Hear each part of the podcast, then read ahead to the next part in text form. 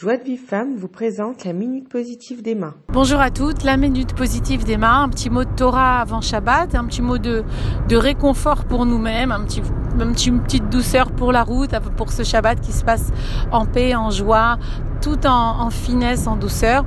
Rappelons-nous que nous sommes pendant les jours du Homer et pendant ces jours du Homer, comme je l'avais dit dans les minutes avant, même si cette semaine j'en ai pas J'en ai pas fait une minute, il me semble, cette semaine, mais dans les deux dernières minutes que j'ai fait, rappelez-vous, c'était euh, ce raffinement, se rapprocher de ces bonnes midotes, de, comme une mariée qui va se voir une fiancée qui va bientôt recevoir la ketouba, donc euh, Shavuot, le don de la Torah, qui est considéré comme la ketouba, comme l'acte de mariage entre Israël et euh, Hachem, et la fiancée qui se prépare à la beauté, euh, à, la, douceur, qui se prépare au raffinement, comme par exemple euh, se faire belle, euh, se, se, raffiner dans son dans ses comportements, euh, se purifier comme une mariée qui va au mikvé. Hein, donc c'est important. J'avais fait un petit mot sur le mikvé par rapport à ça.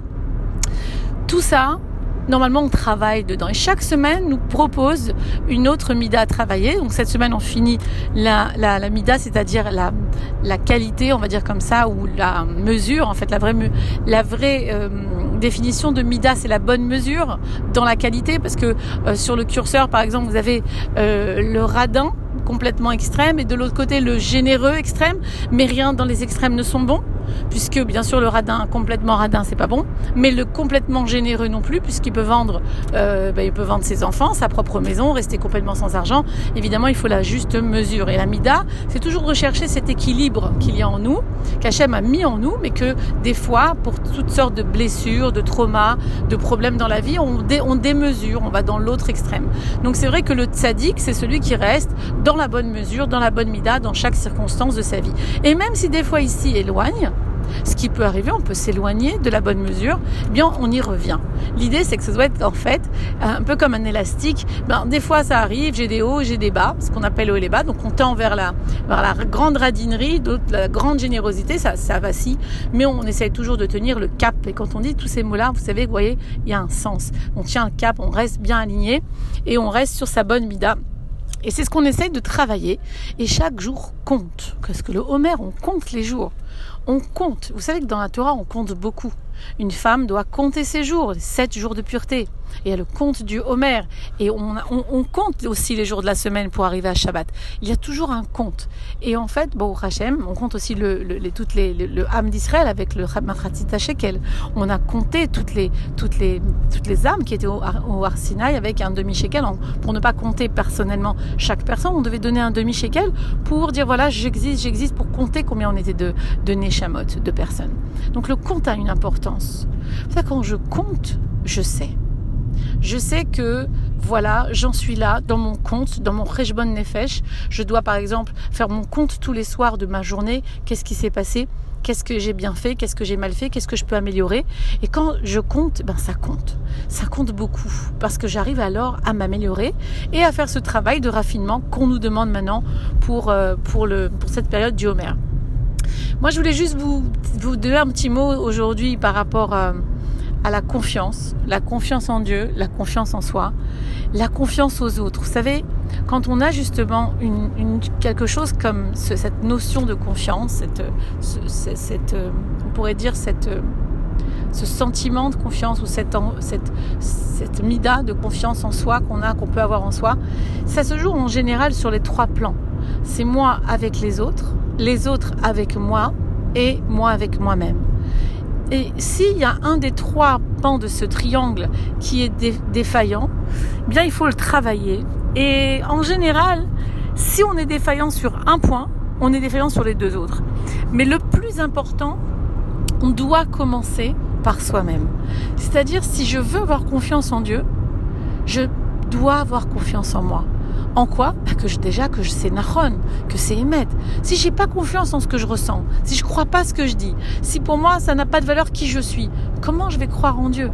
Ça va être difficile, attention, il y en a qui arrivent quand même. Malgré tout, cette profondeur en soi que l'on a, de croire en soi, mais c'est quoi ce soi? Rappelez-vous, c'est pas le moi, je crois en moi. Le soi, c'est autre chose que le moi.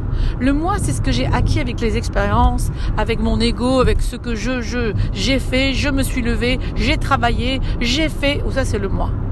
Mais le soi, c'est au-dessus du moi.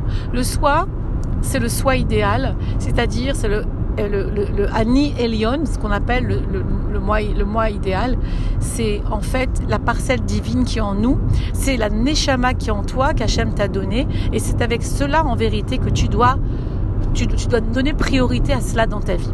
Toujours donner priorité à ta Neshama, à ton soi, c'est-à-dire c'est pas toujours ce que moi je veux. Le moi, il veut pas toujours ce que le soi veut.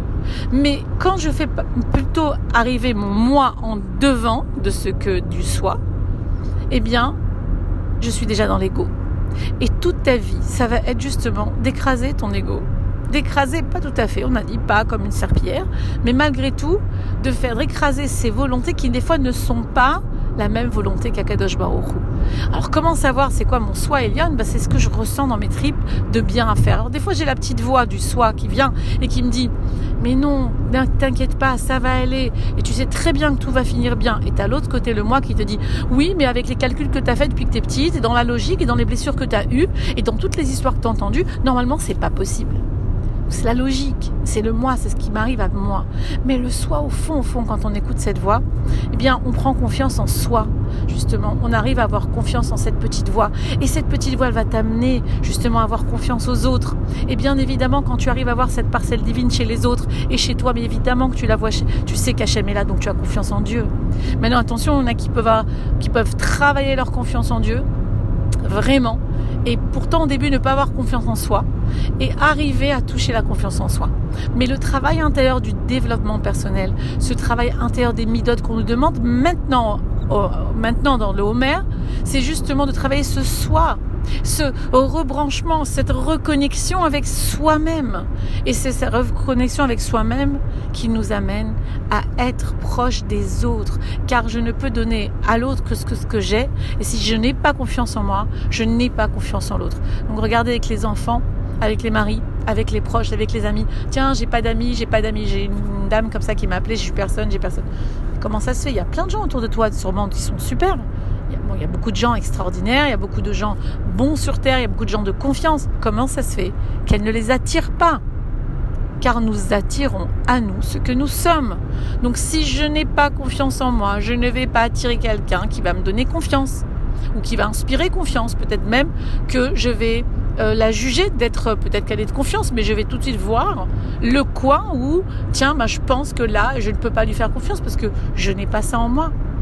Donc d'abord travailler soi-même, d'abord cesser d'accuser les autres, d'abord se regarder avant toute chose, regarder où on a, où justement, venez, on compte ce qu'il y a en nous, combien de qualités, combien de défauts je pourrais travailler. Ce compte, il est extrêmement important pour arriver en fin de compte, ben, la plus belle chose du monde, c'est-à-dire la Dvikut Hashem, se retrouver avec notre Khatan, avec les, la, comment dire, la crème, la, la, la splendeur de l'univers la splendeur de, des, splendeurs, qui est la proximité d'avec Hachem Barar, que l'on trouve et qu'on peut trouver les filles sur terre.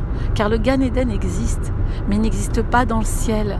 Le Gan Eden, il est sur terre, et l'enfer, il est sur terre. Tout dépend de comment tu veux vivre ta vie. Et confiance. Je t'embrasse. Shabbat Shalom. Pour recevoir les cours Joie de vie femme, envoyez un message WhatsApp au 00 972 58 704 06 88.